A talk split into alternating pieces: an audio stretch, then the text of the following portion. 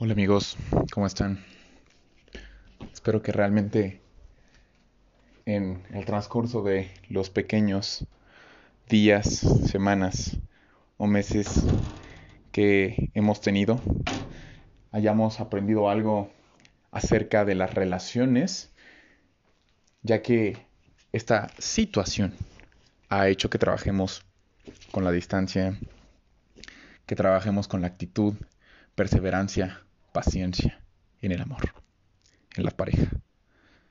En más cosas también, pero hoy hablaremos sobre esas situaciones.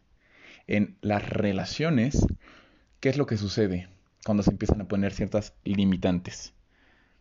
Y limitantes que realmente se tienen que llevar a cabo. En este caso, el resguardo. Hay personas en las cuales incluso se han enamorado en esta en esta pequeña circunstancia que estamos teniendo hoy en día. Se han enamorado, han intentado enamorarse o incluso solamente jugar. Y otras personas son el juguete cuando los demás son los que juegan. Es ahí donde nos damos cuenta de que quizás nosotros estamos mal en elegir a esa persona que esa persona está mal en tener unas malas elecciones. Porque a todos nos ha pasado. Estamos muy ilusionados y la otra persona en algún momento predeterminado decide irse. Decide completamente hacer una mierda, rompiéndote el corazón, las expectativas y las ilusiones.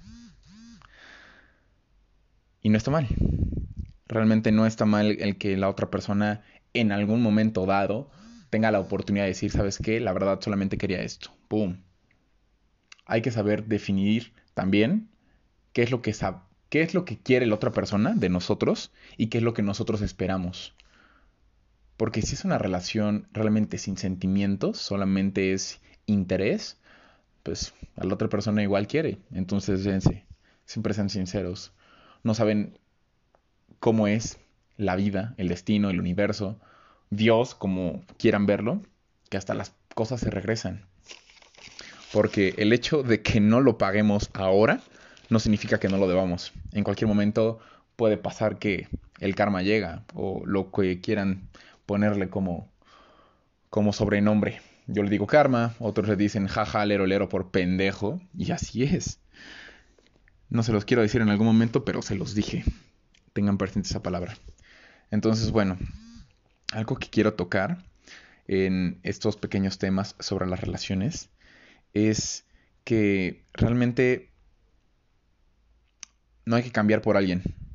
En estas eh, relaciones, sean físicas, sean virtuales, sean textuales, sean lo que ustedes gusten, si vas a estar dispuesto a arriesgar, es porque estás dispuesto a ganar.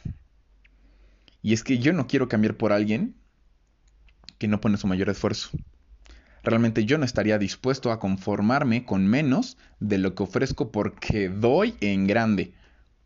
Muchos le llamarán egoísmo y exigencia, y yo prefiero considerarlo madurez. Luego de adquirir la experiencia necesaria, te da el derecho de volverte un tanto exigente, no de forma negativa, claro que no, sino como reflejo del aprendizaje que te dejaron los errores cometidos en el pasado y que ya no estoy dispuesto a repetir. Entonces, el ser exigente no resulta del todo malo, sino que te permite escoger mejor y saber exactamente a qué y a quién hacerle espacio en tu vida. Y no lo haces con la mentalidad en que en algún momento, ay, no, mira, ese pendejo, esa chica, esa hija de la chingada, como ustedes lo quieran ver, tiene un güey atrás, tiene dos güeyes, cinco güeyes atrás y tengo que, tengo que hacer algo porque esa chica me llama la atención y, y no está mal porque ella no sabe lo que quiere. Chicos, no sabemos lo que queremos nadie. Nadie. Y simplemente si esa persona tiene a más, porque existen estas personas de, es que no sé qué quiero, dame tiempo. Ah, sí, adelante. Yo aquí voy a estar para ti. No mamen.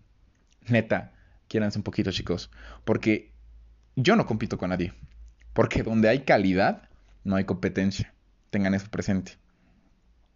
Y no, no, se, no se espanten, porque realmente las personas no se perturban por las cosas, sino por la interpretación que hacemos de ellas.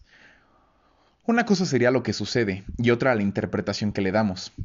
No podemos elegir qué nos ocurre en la vida, pero podemos elegir la respuesta. Y esa respuesta depende en gran medida de su perspectiva. El 100% de lo que sucede, 10% es lo que pasó y 90% es cómo nos lo tomamos. Y desde ahí, por ejemplo, en las relaciones fallidas, si alguien nos hace daño, ay no, entonces me voy a encerrar, ya no voy a creer en el amor. Está bien, pero para siempre no. Si decides hacerlo, qué bueno, entonces sobrellévalo. Toda tu vida haz lo imposible por que ese amor no llegue. Pero el que va a sufrir no va a ser esa persona, vas a ser tú. Y si te vas a cerrar, hazlo de buena onda. Oye, ¿sabes qué? Mira, acabo de salir de una relación, dame chance. Y también, si a ti te toca esa persona que te dice, dame chance, no seas un hijo de puta. No quieras abusar. Hay corazones que no sanan tan rápido.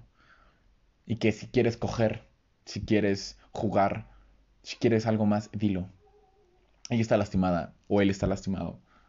No lo hagan peor. Si se van a arriesgar, va a ser con bases y criterios. Es igual en una puta pandemia como ahora. Y, lo pongo en perspectiva tanto hombres como mujeres. Quizás yo me inclino más del lado de los hombres, en donde, supongamos, la mujer, oye, ¿cuándo nos vamos a ver en esta pandemia? no sé, déjame ver, hombres, arriesguense. Realmente, a pesar de que seamos en iguales en estas épocas de inclusividad, yo prefiero realmente que salgan los hombres a buscarlo. Y si no, mira, va, ven tú a mi casa, pero yo voy por ti porque se corren muchos riesgos y ahí se nota la caballerosidad y la actitud. Y qué bueno que salga de nosotros.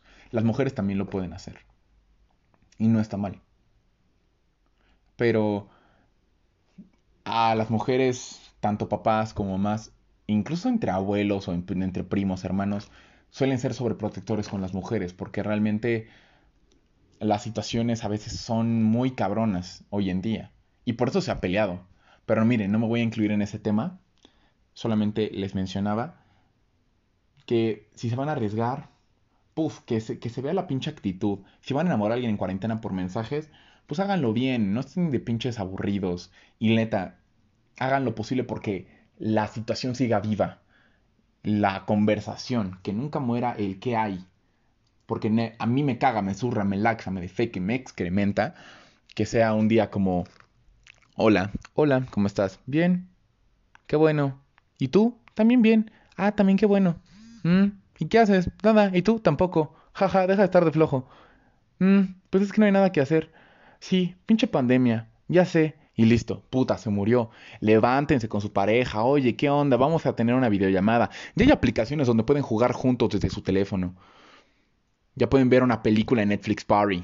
Incluso les voy a recomendar una aplicación, se llama Rave. Si no es Netflix, puede ver Amazon Prime, puede ver en YouTube. Se pueden agregar una película con varias personas. Es buena, realmente. Hay más cosas que se pueden hacer juntos. Hasta las nuevas eh, modalidades en las chicas que yo no conocía antes. En las gamers que ya juegan con sus novios eh, Grand Theft Auto, juegan Fortnite, PUBG, Warzone, no sé, uno. Chinguen su madre. Pero que se vea si te interesa a la otra persona, vas a hacer algo que a ella le gusta. Oye, mi amor, voy a ir a un partido tuyo porque, a pesar de que a mí no me guste, quiero verte, quiero saber más de ti. No solamente quedarme con la idea de, vienes a mi casa si vemos Netflix y cogemos y... No, no, no, no, no. ¿Qué más hay de ti? ¿Qué más me puedes ofrecer en la vida diaria que sea solamente, no sé, salir, pasarla bien sexualmente, emocionalmente, o sea, que, que haya ese, esa inquietud en que, ¿qué, pedo? ¿Qué pedo? ¿Qué pasa con este güey? Cada vez me sorprende más, ¿saben? ¿O qué pasa con esta chica? Así que, pues en muchas ocasiones yo he tenido que escuchar, incluso hasta el... por parte de las mujeres, en una ocasión lo escuché, que me dijeron, no entiendo el hecho de por qué muchas personas, luego de iniciar una relación, dicen que el amor se apaga y se separan. Y es que la realidad de todo esto es que muchas veces elegimos iniciar una relación solamente por impulso emocional y no por amor.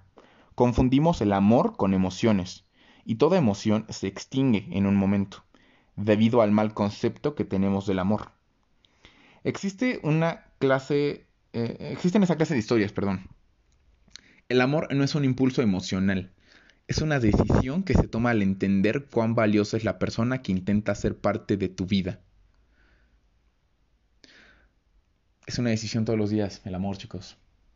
Yo decido al día de hoy darte todo lo que soy y todo lo que tengo. Si quieren anteponer cosas, no sé, la familia, la escuela, ok, está bien. Pero entonces, llámenle amor a la decisión que tomen de darle a esa persona el lugar que se ha ganado. Una cosa es la atracción, otra cosa es el querer, otra cosa es el gustar y otra cosa es el amor. Este chico me atrae, va, está bien. ¿Me atrae por qué? Ah, pues, no sé, tiene ojos verdes. Ah, ok, ese chico me gusta porque me hace sentir bien cuando estoy con él. Excelente. Ahora, ejemplos femeninos. Es que lo quiero. ¿Y por qué lo quieres? Porque ha hecho muchas cosas por mí, pero no las haría yo por él. Ok, ese es el querer. Y el amar es que esa chica, esa chica daría todo por ella, todo. Yo sé que ella lo haría por mí, sí o no, etcétera. Hay que separar, chicos. Y si van a estar en una relación tóxica incluso, pues échenle huevos y despierten y digan lo que no les gusta, nunca se queden callados y nunca cambien, más que nada. Si en algún momento predeterminado solamente aman por amar, también están equivocados. Porque esa es costumbre. Y la costumbre no lleva nada bueno. Espero que en esta cuarentena, muchas más cosas en las cuales anteriormente no nos preocupaban o no le dábamos el tiempo de que rondara por nuestra cabeza, nos le pongamos a pensar, chicos. Espero que sigan teniendo un excelente día y que tengan una buena cuarentena.